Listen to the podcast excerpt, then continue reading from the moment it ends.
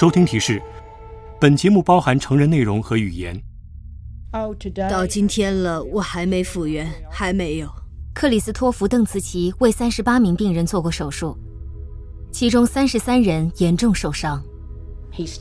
他的手还有手臂还是会感到麻痹，东西经常从手里掉下，到今天也是这样。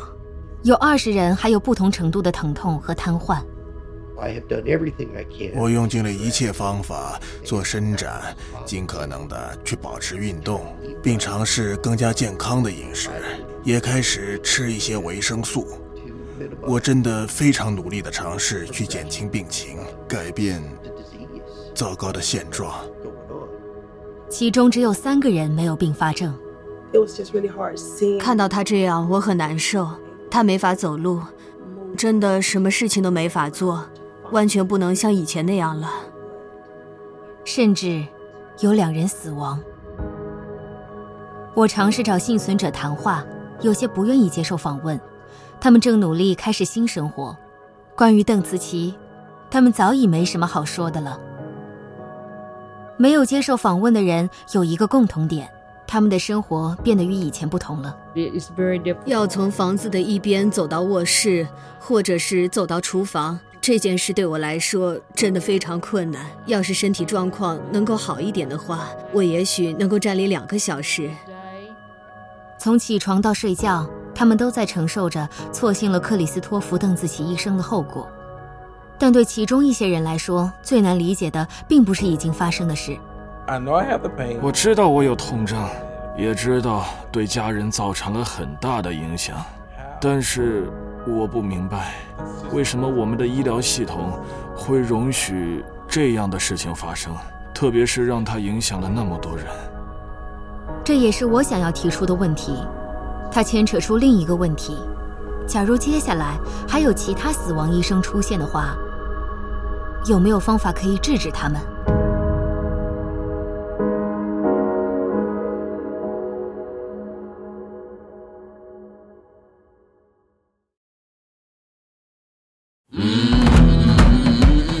我是主持人陈婷婷，这是 Wondery 制作的《死亡医生》。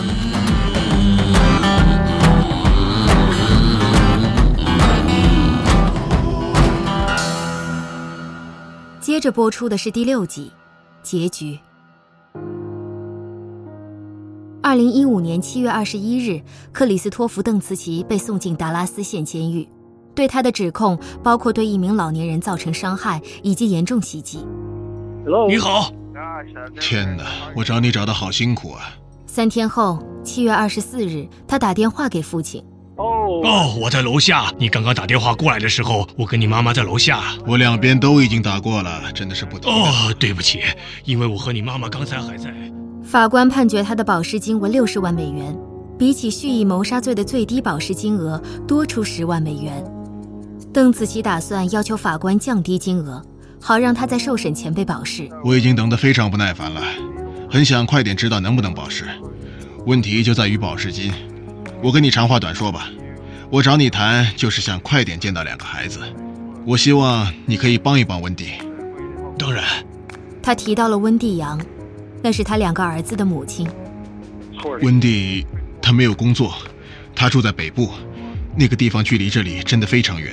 所以我觉得他应该没办法在明天和星期天带孩子们到这里来。好的，这对我来说真的很重要，爸爸。我知道。现在我就只能在这里瞪着天花板，努力控制住自己，不要去胡思乱想。我觉得真的很难受。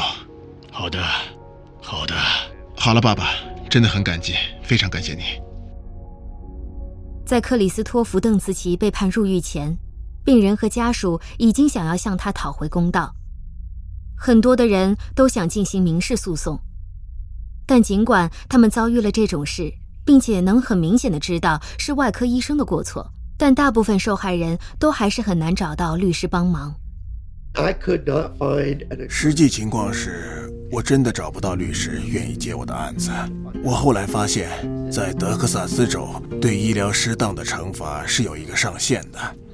所以在德克萨斯州这个地方，律师都认为不值得花时间和精力去接医疗失当的案件。想要打赢官司实在很困难，许多律师甚至不会去调查，因为你要证明他是有恶意，你要想办法证明这个家伙是蓄意要伤害你。这场官司我们没可能打赢，因为这真的我们赢不了。他是巴里·莫古洛夫、杰夫·格拉德维尔和菲利普·梅菲德，专门处理医疗失当的律师凯尔·范威尔接了十四起案子，包括梅菲德和格拉德维尔的案子。在电视新闻见过他之后，病人和医生都来找他。There were really 其实，哪怕是在业界声望非常高的医生。也会接触像我这类的律师的，他们会跟我说这样的话：“请你帮帮我们吧，我们没法制止这家伙，你能帮我们吗？”我觉得像我这种干了三十年的律师，如果也不挺身而出的话，他们也许就找不到其他的人来帮他们了。德克萨斯州医疗委员会就是负责保障病人安全的一个机构。其实应该还有其他机制。有权利起诉一个犯了过错的医生，但那权利受到很大的限制。那是因为德克萨斯州的法律曾经被修订过。在二零零三年重要改革之前，德克萨斯州曾经面临很大危机。这是前德州州长利克佩里。雇主和医生是最容易成为无理诉讼目标的群体，而许多人都想要以小博大，希望自己能够通过官司来赢得一大笔赔款。但是这样的结果却使整个行业都担惊受怕，医生的保险费火箭式飙升。利克佩里所说的重要改革，包括为疼痛和受苦的赔偿设上限，上限金额是二十五万美元。自此以后。不管造成的伤害有多大，受害人除了其他经济损失和医疗费之外，最多也只能得到这个金额的赔偿。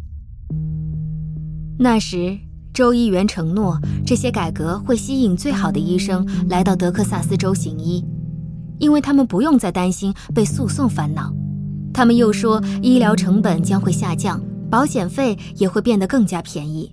这是因为医生们没有必要再防范被诉讼了。现在，超过三十个州设立了类似的法律。我想知道德克萨斯州的市民有没有享受到议员承诺的好处。就到德克萨斯州大学找到了法律教授查尔斯·席尔瓦，他曾经研究过这些法律改革的效果。我们谈话时，他拿出的图表显示了德克萨斯州每十万人中的医生数目。你看到的这些数字，在两千零三年那里。有一条垂直的红线，那就是法律改革的时点。假如新的赔偿上限真的有效，医生在改革后大量涌到德州的话，那么这条线应该在2003年之后飙升。但事实上没有，而德州的医疗保险费也并没有下降。德州人每六个人当中就会有一个完全没有保险，这个比例在全美范围内是最高的。唯一下降的。恐怕就只有医生的保险费。在我看来，现在显示的这些结果，其实就是法律改革唯一想达到的效果，而且效果也确实实现了。医生不用再负责，保险公司能赚到钱，他们不用再支付保险赔偿了。而且，由于未来的索赔金额将会减少，保险费也就下降了。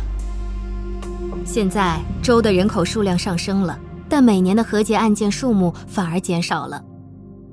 法律改革制定那一年，根据全国医护人员数据库的记录，德州有大约一千三百宗医疗失误赔偿案件。但在二零一七年，就只有六百宗医疗失误案件能够成功得到赔偿。赔偿上限的对象是疼痛和受苦，而不是经济损失或医疗费用。州内收入最低的那一群人成为了最大的受害者。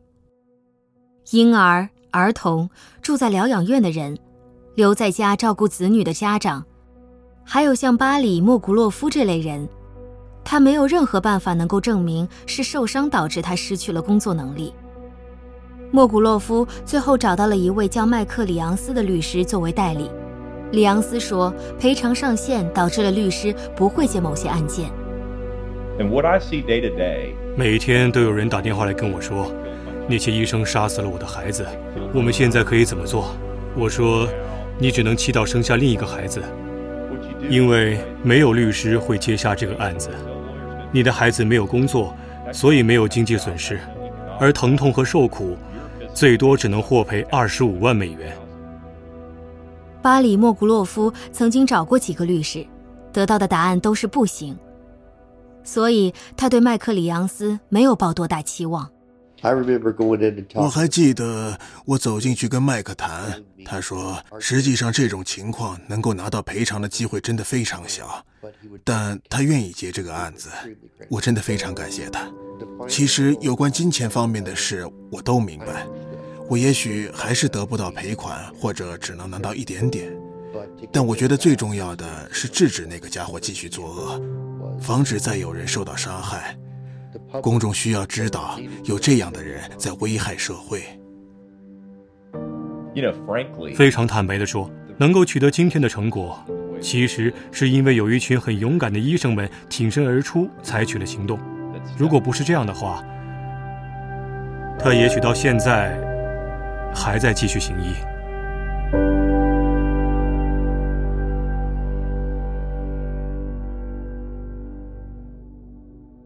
二零一五年八月二日，克里斯托弗·邓茨奇在保释聆讯前再次打电话给父亲，说希望在审讯开始前获保释出狱。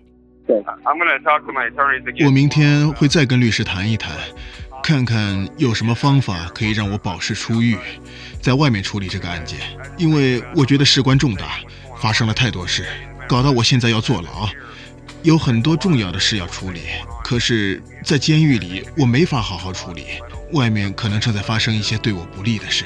他担心身在狱中的话，就没法在法律上保护自己。我甚至没有办法使用电脑，而且也拿不到任何的文件。在审讯之前，我就只能隔着玻璃跟人说话。我想我应该快要疯了。我觉得再这样下去，这场官司肯定会输掉，毫无疑问。尽管发生了这么多事，邓慈琪还是希望有一天能重新行医。我还有另一个想法，我为什么愿意忍受这一切？其中一个原因就是，我现在正准备申请医生执照。我还是想当个医生，爸爸。是吗？我是认真的，我没有在开玩笑。因为至少我能自己动手做，能控制所有事。我真的非常不喜欢待在这个地方，因为。我就只能呆坐在这里。我知道，我只能无聊地瞪着墙壁，然后任由别人来打击我的人生，还有我的未来。邓紫棋告诉父亲，温蒂阳一直都很支持他。真的，他非常的支持我，一直都站在我这一边，一有机会就帮我说话。还有两个儿子对他有多么重要？对，今天我可以跟他们见面。哦，那就好了。但是，连那些会面也很不愉快。我知道，他非常不开心。我知道，不肯跟我说话。我知道。虽然嘴上说会打赢官司，拿回他的医生执照，但看来邓紫棋这次孤立无援。无论如何，我很抱歉。我说真的，很抱歉。他是唯一、唯一一个会帮我说话的人，但是现在。我只剩下你和他了。我知道，还有其他人，但是我并不觉得有什么人可以。你还有家人，我们一定会支持你。但就算是家人，爸爸，我唯一能依靠的只有你。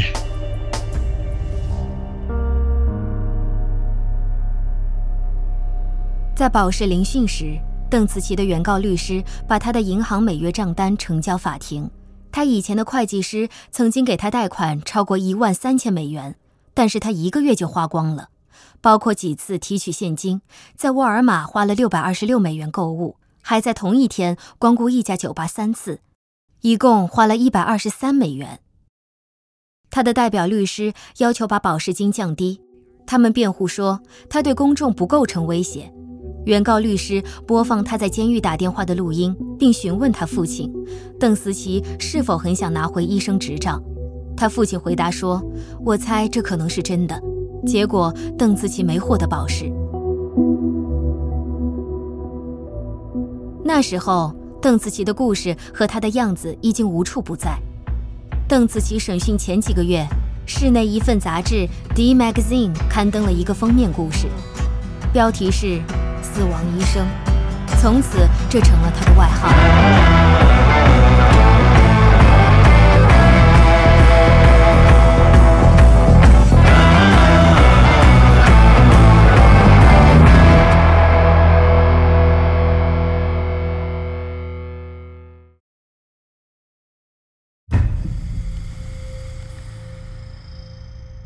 邓紫棋的审讯于二零一七年二月二日开始。即使在狱中的时候，他看来也很有信心，相信自己没有做错。法庭委任了辩护律师团给他，其中一个人是理查德·富兰克林。看着他，我有一种感觉，尽管身上穿着监狱服，他依然散发着一份自信。我想，我终于明白那些病人为什么会信任他了。其中一个审判案件是玛丽·伊福德的手术，他是名老年人。米歇尔·舒赫特和起诉团队决定围绕着虐待老人这条罪状下功夫。如果被判有罪，邓紫棋可能面临终身监禁。起诉团也有提及其他的案件，他们想说玛丽·伊福德不是邓紫棋的第一个失败手术，在那背后是一个连续犯案模式，从审讯开始到最后的结案陈词。起诉团将邓紫棋描绘成一个明知故犯的外科医生。这次事情的重点是，邓紫棋在很短的时间内伤害了多名病人，她在他们身上造成的伤害，对于一般的医生来说，可能是整个职业生涯当中都没有机会见到的。而可怕的是。邓紫棋在两年之内就做到了，他肯定是有意识的做这件事。他知道自己伤害了一个又一个病人，而且其他医生、医委会、解雇他的医院也一定都警告过他，但他继续犯案，并不在乎这些，也没打算停止。当邓慈琪把玛丽·伊福德推进手术室时，即使他没有意图伤害她，也知道自己一定会伤害她。现在，玛丽·伊福德需要依靠轮椅协助生活。他也出庭作证了，其他病人也有作证。邓紫棋的辩护律师认为这不公平。每当起诉团谈到玛丽伊福德事故案件时，都会提出反对。首席辩护律师罗比麦克龙这样说：“我们反驳说，太多的外部证据会令陪审团吃不消，他们会慢慢变得感情用事，无法理智判断。作证时间超过八天，每个受害人都出了庭。”在法庭上详细的讲述了自己的故事。弗罗拉·布朗和克里马汀的丈夫都有出庭，忍着哀伤作证。而有些病人是第一次公开讲述自己的故事。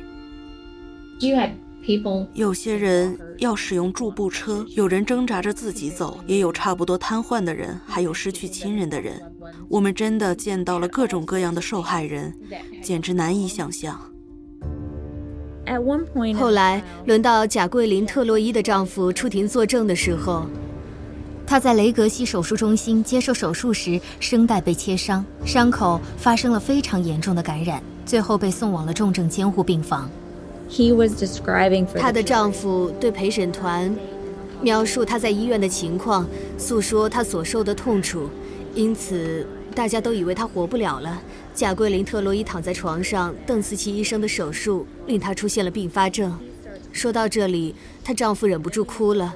我们向陪审团的方向看过去，发现那里有四个人也在哭。我想这是因为，因为他们并不知道她其实没有死，她现在还活着。所以，当贾桂林·特洛伊在丈夫作证之后走进法庭时，陪审团都松了一口气，我想他们的表情说明了一切。辩护律师团也看见了，罗比·麦克龙这样说：“还没到玛丽·伊福德作证，但是你已经感觉到大势已去了。邓紫棋的前景也一样，看她的样子就知道，她的肩头越垂越低，越垂越低。要做出判决，陪审团需要知道一点外科手术知识，他们有一个好老师。”马丁·拉扎医生，他向陪审团解释每一个错误的步骤。他们被拉扎医生吸引着，他会走下台，用非常简单明了的语言配合解剖模型，向陪审团解释手术中发生了什么。陪审团都听得非常入神，留意着亨德森医生和拉扎医生所说的一切。我的天，他真的很出色，这是非常有力的见证。当拉扎医生作证时，辩护律师发觉邓紫棋似乎出现了一些前所未有的改变。他们告诉我，邓紫棋看来第一次发现自己真的是一个非常糟糕的外科医生，而这不是因为那堆积如山的证据，而是因为拉扎医生。I think 我觉得他一直以为自己表现还不错，在他的心里，他真的觉得是这样，直到听到了那些专家说的话。在作证的第六天，舒赫特把最重要的证人传召到了法庭。其中最具戏剧效果的部分，就是传召邓慈琪的前女友金伯利·摩根出庭作证。金伯利·摩根是美国空军的一名少校，审讯时正在海外服役。他通过 Skype 进行作证。他告诉陪审团，邓慈琪对病人非常的爱护和关心，但他的态度善变，会突然变得愤怒和有对抗性。在提到杰瑞森·马斯和克利·马汀时，他很不自在。你是否尝试过不再去想这些案子？检察官问他。尝试过，摩根回答。尝试不再去想，然后尽力忘记他。是的，那令我很受伤。最后，他被要求念出奥卡姆剃刀电子邮件的部分内容。在那封邮件里，邓紫棋形容自己是冷血杀手。邓紫棋的律师罗比·麦克隆还记得那句话带来的震撼。金伯利·摩根是他的前女友，所以你们懂的，那就等于在他背后捅刀子，这对克里斯造成了非常大的伤害，因为这样真的太片面了。对于邓紫棋来说，他给前女友发那封电子邮件，只是在向一个他认为是朋友的人发泄一下情绪而已。从原告的角度看。舒赫特也看到了那封电子邮件的影响。在法庭上念出邮件的内容真的很有戏剧效果，陪审团简直都傻了眼。邓慈琪在那封邮件里面说的话令他们难以置信。这次辩方只传召了一个证人，是达拉斯一家著名医学院的神经外科医生。他这次愿意出庭，并不是来为邓慈琪的医疗技术做辩护的，而是想要帮助陪审团明白。外科医生业内的文化，仅此而已。换句话说，他的这次出庭是想要证明邓慈琪不应该为此负全部责任。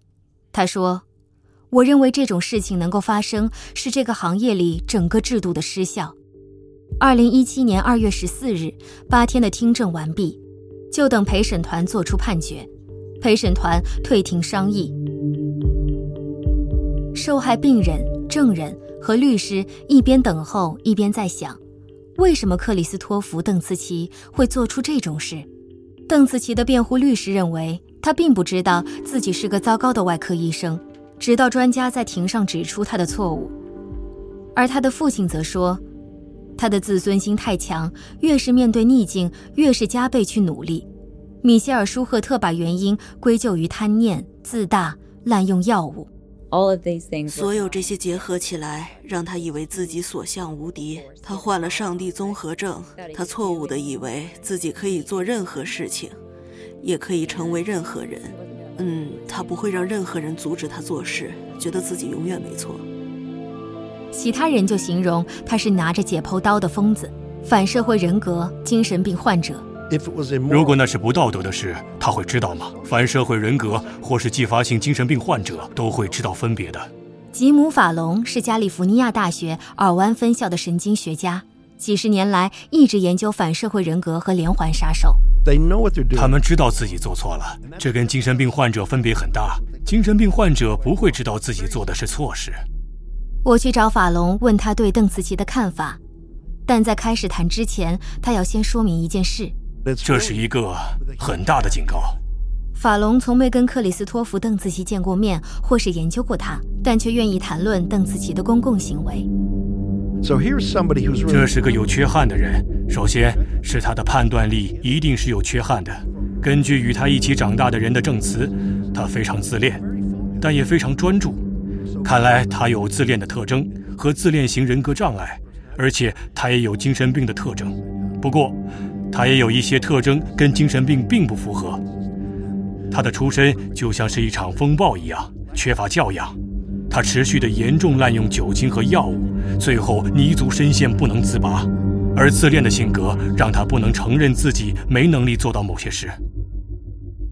一直尽力阻止邓紫棋的两名医生亨德森医生和科比医生，对案件作出结论。克里斯托弗·邓斯奇是反社会人格，我想他的脑筋应该和我们这些人不一样。他是个是个罪犯。他知道自己是糟糕的医生吗？他以为他已经尽了力。我不认为他觉得自己糟糕，不然他早就停止手术了。但他还要继续，尽管已经失败很多次，伤害了许多病人。他应该觉得自己是很出色的外科医生。事实上，其实我一直都假定他是无罪的。我认为他只是医疗技术差，或是没有受过足够的训练才会这样。而且他的智慧让他的自我过度膨胀。但最终，亨德森也因为一个有力证据而改变了他的看法。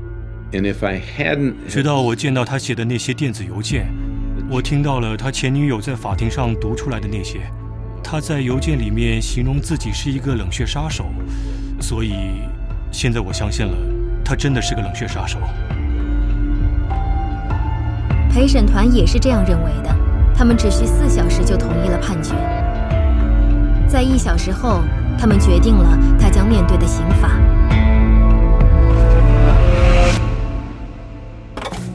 一名医生被裁定蓄意破坏一个女病人的手术，并被判处终身监禁，这是从来都没有过的案例。克里斯托弗·邓茨奇被裁定伤害一名老年人，罪名成立，被判处终身监禁。他是美国第一个因为行医手法而被送到法庭受审的医生。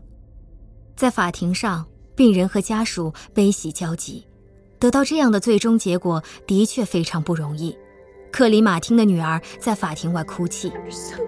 我很感激，从心底里感激。虽然我的妈妈不会复生了，但好在最终公义还是得到了伸张。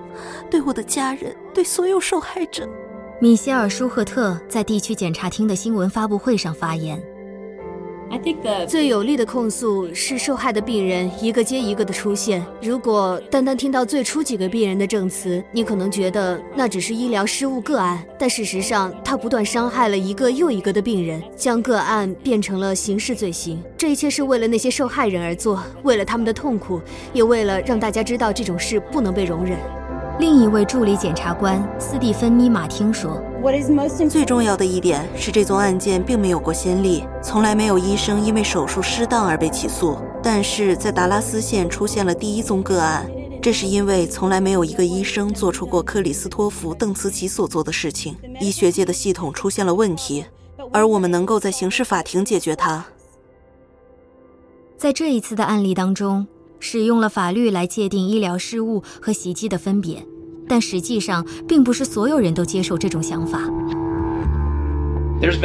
医学界有一些反对的声音，他们觉得在手术室的行为有可能被刑事化，以后拯救人命可能要冒着坐牢的风险，这让人非常担忧。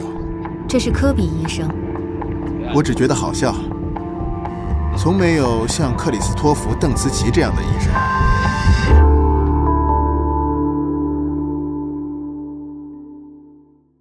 在上个春天，我去看过玛丽伊福德，她住在市北一所老人中心。由于行动不便，她失去了独立生活的能力。当时我们两个人坐下来谈话，安排几天之后回来访问她。但第二天，我收到她的电子邮件，说：“过去一年，我极力尝试让自己把那次审讯放下，我的健康没法恢复到我期望的样子，而我只能接受这个结果。”要我再次谈论这件事，只会带来更多痛苦。在二月，我愿意出庭作证，是因为要为所有受害人伸张正义。但这宗案件已经完结了。你继续努力吧，祝你好运。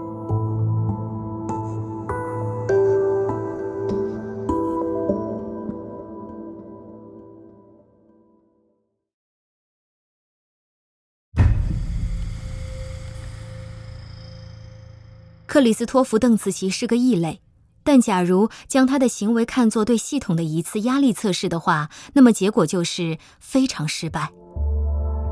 审讯结束后，控辩双方律师都说，他们对医疗系统的看法从此不一样了。审讯期间，邓茨奇其中一个辩护律师理查德·富兰克林很惊讶听到自己经常去看诊的医生的名字。那名医生也向病人推荐过邓茨奇医生。当你听到自己的医生时，有什么感觉？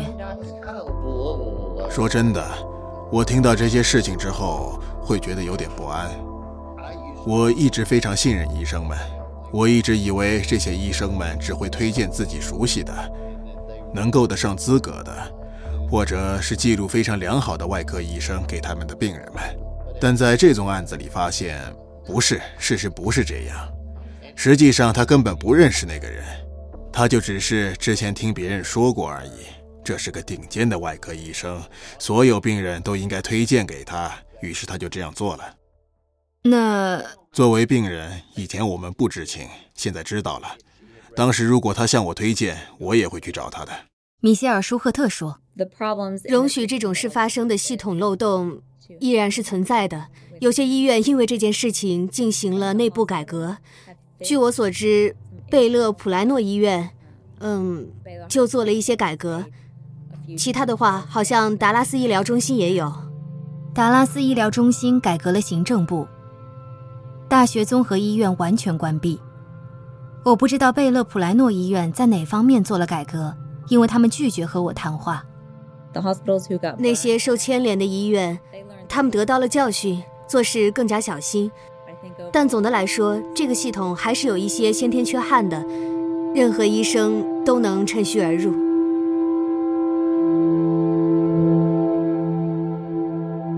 为什么邓慈琪医生要继续犯案？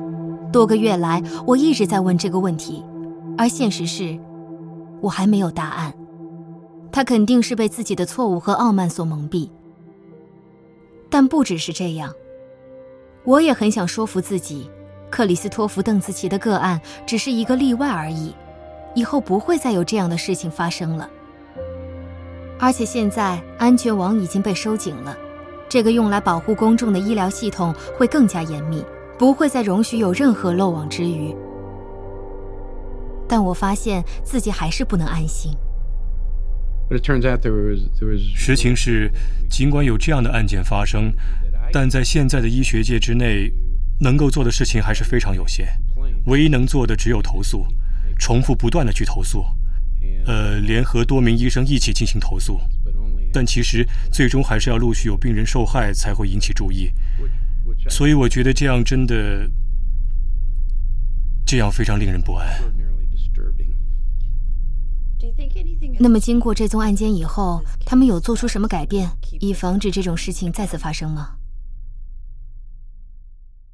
没有。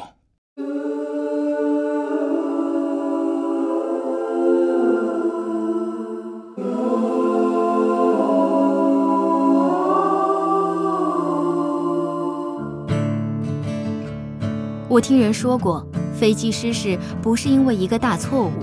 而是因为在同一时间发生了许多个小错误，所以事实上飞机失事不会经常发生，但有时候，有时候的确会。但我们还是继续坐飞机。我们踏进机舱时不会担心没法回家，我们踏进医院时本来也应该有这份安全感。最终，没有人是赢家。虽然找不到安心，但却有一样意想不到的收获，那就是慈爱。那个人曾经也在医学院受过医生训练，他的家人也为他付出了非常大的努力，也牺牲了很多。但是现在他被判处终身监禁，最后有的人死了，有的人受了伤，可大家都是人，没有人是赢家。所有人都感到很悲伤，但说真的，我同情那个医生的家人，我同情那个医生。虽然他毁了我人生的一部分，我现在不能像以前一样生活了，但到最后，我还是非常同情他。能说出这些话非常不简单。人们觉得我是疯子，可是为了我的灵魂，我真的得学会，学会去宽恕。没办法，我不能永远活在怨恨里，所以现在我必须放下了。在达拉斯有三十三个家庭因为克里斯托弗·邓茨奇和其他人的不负责任受到影响，但还有一些不愿意袖手旁观的人：医生、律师、记者、护士、医院职员，还有病人自己。他们都希望发生在达拉斯的事永远不要在其他地方再次发生了。克里斯托弗·邓茨奇目前被监禁在亨茨维尔，离休斯顿大约一小时路程。到四月，他就四十七岁了。他正在上诉，他的上诉律师不同意接受采访。如果上诉成功，他会得到另一次审讯机会。如果成真的话，米歇尔·舒赫特说，他随时准备再次起诉他，包括另外的五宗严重袭击罪。他会用尽一切手段，让邓慈琪在监狱度过余生。